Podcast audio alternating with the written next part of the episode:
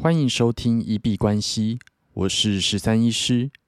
本集节目由 Moft 隐形立架笔电包赞助播出。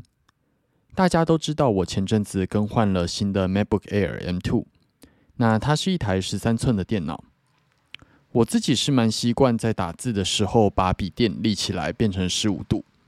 那前一台电脑的时候就使用 Moft 的隐形笔电支架的习惯，那款也很好用，把它贴在笔电下方，外出三秒钟就可以把笔电立起来。不过这一次因为我打算裸机使用，那不想贴东西在新的 MacBook 上面，而且我希望外出的时候有一个轻薄的笔电。可以保护我的电脑。这个时候就被我发现，Moft 有出这款隐形立架笔电包。我在意笔电包的部分，就是它的外观、重量还有稳定性。那身为皮套，它的重量算蛮轻的，大概都在三百克以内。而且利用 Moft 独特的折纸工艺，可以瞬间以十五度跟三十度立起来，很稳定，不会晃。无论是打字或者是看影片，都蛮舒服的。它的外观部分纯素皮革，我觉得非常有质感，而且也防刮防泼水。购买之后，我觉得非常的满意。那在这里推荐给大家，在节目的描述栏有 Moft 在虾皮的官网连接，有兴趣的朋友可以去参考看看。昨天在冥想的时候。在思考我想要的自由人生到底是什么样子。那在最后，我归结出了一句话：我认为自由的人生不代表你拥有想要的一切，但是你具有对不想要的人事物说不的权利。很多人会认为财富自由就是可以任意的买自己所有想要的东西。但是，当他在收入只有四万块的时候，他可能想要十万的东西，他买得起就很开心。但是，当他收入增长到十万，他可能就会想要去追逐一百万的东西。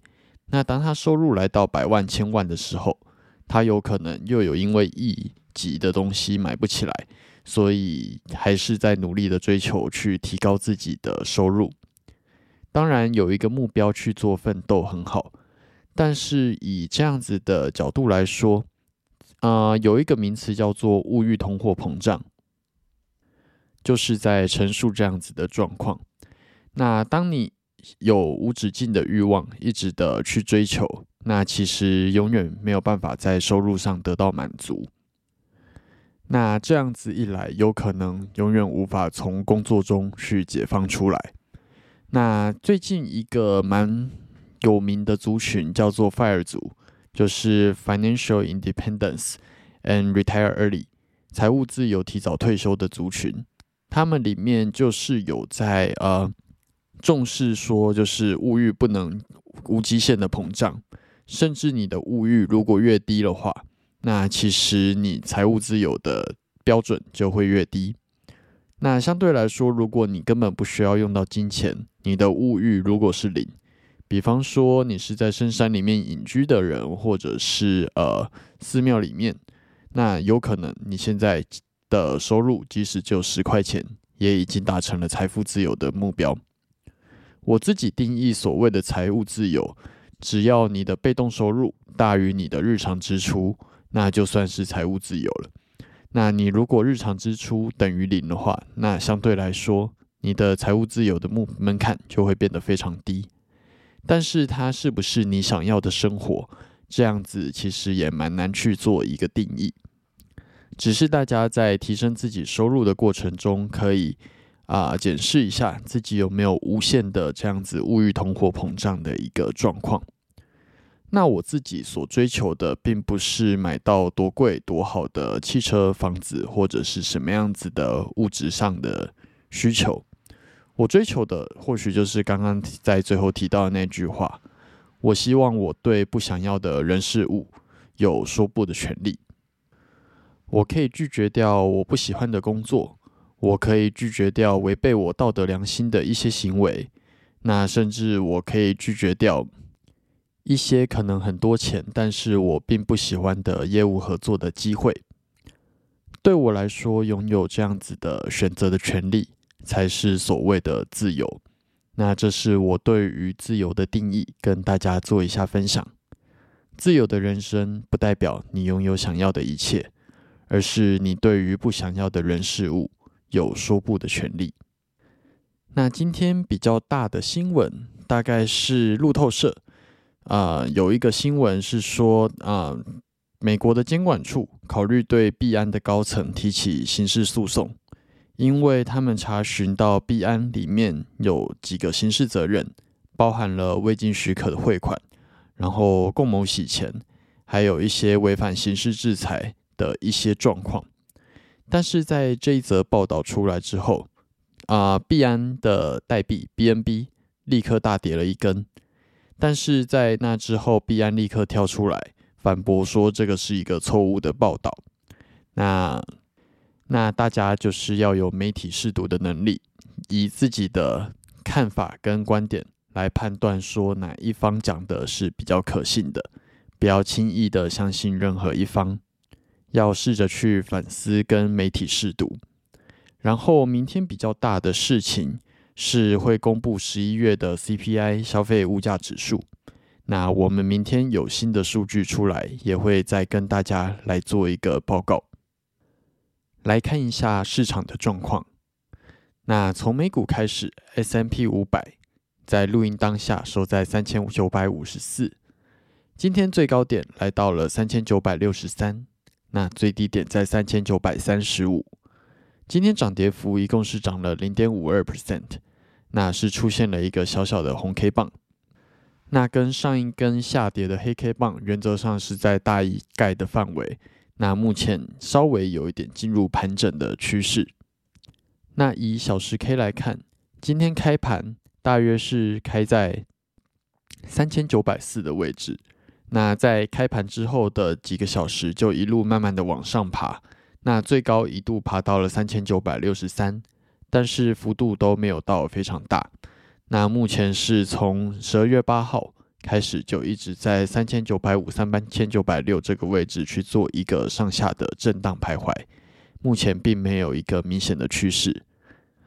但是以日 K 角度来说，目前的均线仍然是向上发散的。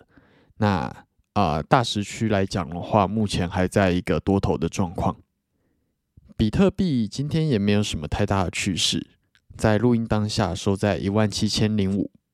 最高点来到了一万七千零七十八，那最低点在一万六千八百六十五。